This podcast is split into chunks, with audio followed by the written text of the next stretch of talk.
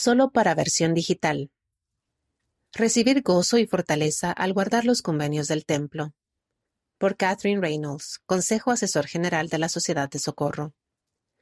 Asistir solos al templo a veces puede ser difícil, pero el Padre Celestial nos llena de su amor puro, fortaleza duradera y gozo sempiterno al esforzarnos por honrar nuestros convenios del templo. Nota, ese artículo ha sido revisado por el Departamento de Templos. La autora vive en Utah, Estados Unidos. Como miembro de la Iglesia que aún no se ha casado, he estado investida durante más de 18 años, sin un cónyuge que me acompañe en el templo. Para algunos de nosotros en esta situación, junto con aquellos que están divorciados, viudos o casados, pero cuyo cónyuge no posee una recomendación vigente para el templo, a menudo puede resultar difícil servir y adorar en el templo. Es posible que nuestros sentimientos de soledad aumenten debido a los mensajes del matrimonio eterno y de la familia entretejidos a lo largo de las ordenanzas. Aunque en ocasiones me identifico con esos sentimientos encontrados, he llegado a darme cuenta de que, en lugar de centrarme en si he recibido o no todas las bendiciones prometidas en el templo, puedo centrarme en ofrecer todo lo que pueda dar dentro y fuera del templo al Padre Celestial y a Jesucristo. Durante cinco años trabajé como secretaria del presidente del templo de Salt Lake. Una hermosa pintura, Simeón venera al Cristo Niño. Colgaba en la pared cerca de mi escritorio. Representa a María y José presentando a Jesús en el templo y ofreciendo un par de tórtolas de acuerdo con la ley de Moisés, una como ofrenda por el pecado y otra para holocausto. Cada vez que pasaba junto a la pintura, los ojos de los pájaros parecían mirarme justo a mí, y sentía como si el Señor me preguntaba mediante esa imagen simbólica, ¿qué tienes tú para ofrecer al presentarte ante mí? A menudo sentía, yo soy la ofrenda que le debo presentar a Él. Toda mi vida, mi obediencia individual a mis convenios con Él, es en última instancia mi dádiva y ofrenda, mi santidad al Señor.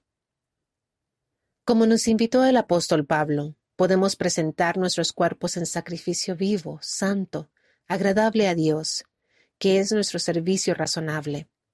Para mí, parte de este sacrificio vivo a Dios puede incluir mi ofrenda de cumplir las promesas que le he hecho a Él por medio de mis convenios del templo, esforzarme por honrar y obedecer los mandamientos, dejar que Dios prevalezca al darle prioridad a Él en mi vida diaria, ministrar a los demás de manera natural y enriquecedora como Cristo lo haría, demostrar gratitud por las oportunidades que el Padre Celestial me ha dado de participar en su obra en la tierra, y estar dispuesta a confiar en el Señor conforme Él me guíe por las diversas sendas que Él tiene reservadas para mi vida. Siempre que busquemos y prestemos atención a la revelación, sé que el Padre Celestial nos ayudará a saber qué ofrendas le haremos a Él cada día y a lo largo de nuestra vida. El amor y las promesas del Señor. Al esforzarme por dar una ofrenda santa a Dios por medio de la manera en que elijo vivir, soy plenamente consciente de que es sólo por medio de mi Salvador y su sacrificio infinito que esto es posible. Porque no se dará otro nombre, ni otra senda ni medio, por el cual la salvación llegue, sino en el nombre de Cristo, y por medio de ese nombre. Este conocimiento fundamental me ayuda con mayor fortaleza para aumentar mi relación personal con Él. Cuando Cristo vino a las Américas después de su resurrección, los nefitas salieron uno por uno, y vieron con los ojos y palparon con las manos, y supieron con certeza que era Él que había de venir. El día que entré en el templo para recibir mi investidura sentí una dulce seguridad similar. Mientras me llevaban a la zona para la ordenanza iniciatoria, mi corazón así como los alrededores estaba muy tranquilo y apacible. Cada parte de la ordenanza me recordó cuán individual es mi salvación y cómo el tierno amor de Cristo por nosotros se demuestra uno por uno. Me motivó a meditar en la importancia de mis convenios. Desde ese día me he aferrado a la fortaleza que obtengo de un deseo continuo de guardar las promesas que le he hecho a Él, y en especial me aferro a las promesas que Él me ha hecho a mí. Por ejemplo, algunas bendiciones específicas prometidas en la ordenanza iniciatoria relacionadas con el matrimonio aún no se han cumplido en mi vida. Sé que a veces puede ser natural luchar con una visión terrenal limitada, pero creo de manera plena que el Señor ve todas las cosas como que están presentes ante Él ahora, incluso los deseos que anhelamos recibir en el futuro. Cuando el Salvador habla, podemos confiar en que Él cumplirá sus promesas, porque siempre es digno de confianza. Y en su perspectiva omnisciente y eterna, su parte del convenio ya se ha cumplido. Uno de mis pasajes favoritos de las Escrituras es el siguiente. Dios es poderoso para cumplir todas sus palabras, porque Él cumplirá todas las promesas que te haga. Esa profunda declaración me brinda un gozo y una fortaleza inmensos para seguir adelante. Gozo para prosperar. El hecho de creer en esas promesas y confiar en ellas, aun cuando algunas estén lejos, puede llevarnos a recibir una capacidad aún mayor de gozo para prosperar en nuestra vida, tanto ahora como después. La vida no está libre de desafíos, sin importar nuestras circunstancias actuales. Las pruebas son parte del plan de salvación del Padre Celestial, pero también lo es la felicidad. Como miembros solteros en la actualidad, podemos anhelar compañerismo y pertenencia en este trayecto de la vida terrenal que a veces puede parecer un mundo solitario y lúgubre. Pero permanecer cerca de Cristo puede brindarnos fortaleza y felicidad eterna.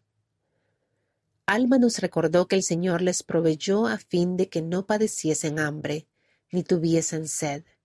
Sí, y también les dio fuerza para que no padeciesen ningún género de aflicciones que no fuesen consumidas en el gozo de Cristo.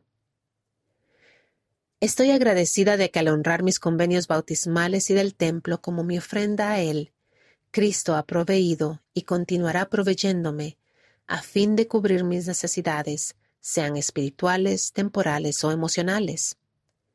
También he sido llena de la paz de Dios que sobrepasa todo entendimiento y que me permite soportar el viaje de mi vida con gozo. Como enseñó el presidente Russell M. Nelson, podemos sentir gozo independientemente de lo que esté sucediendo o no esté sucediendo en nuestra vida. El gozo proviene de Jesucristo y gracias a Él. Él es la fuente de todo gozo. Una ofrenda de santidad. Cada vez que pienso en la pintura de las tórtolas, recuerdo repetidamente que me ofrezco a Cristo al vivir mis convenios. Estoy especialmente agradecida por las promesas que Él me ofrece al guardar mis convenios del templo. Si aún no han recibido sus propias ordenanzas de salvación en el templo o no han asistido a fin de adorar de manera personal en el templo por algún motivo, los invito con amor a dejar de lado cualquier barrera pasada o actual y a hacer los esfuerzos necesarios para entrar por esas puertas sagradas. Al hacerlo, podrán recibir la fortaleza y el gozo que el Padre Celestial y Jesucristo nos ofrecen por medio de la adoración en el templo y los convenios. Sé que el templo es un lugar que puede cambiarnos, no por el edificio santo en sí, sino por la persona que representa y por la forma en que nos dirige a Jesucristo. Cuando entramos por esas puertas sagradas, siento como si cada uno de nosotros estuviera llenando nuestras lámparas de aceite espiritual al prepararnos para el regreso del Salvador. El hacer y guardar nuestros convenios bautismales y del templo nos prepara para recibir todo lo que el Padre tiene reservado para nosotros. Al guardar nuestros convenios, confío en que nuestro Padre Celestial y nuestro Salvador llenarán nuestra vida con un poder magnificado para actuar con fe y con gozo iluminador a fin de vivir la vida que Dios nos ha dado tan generosamente.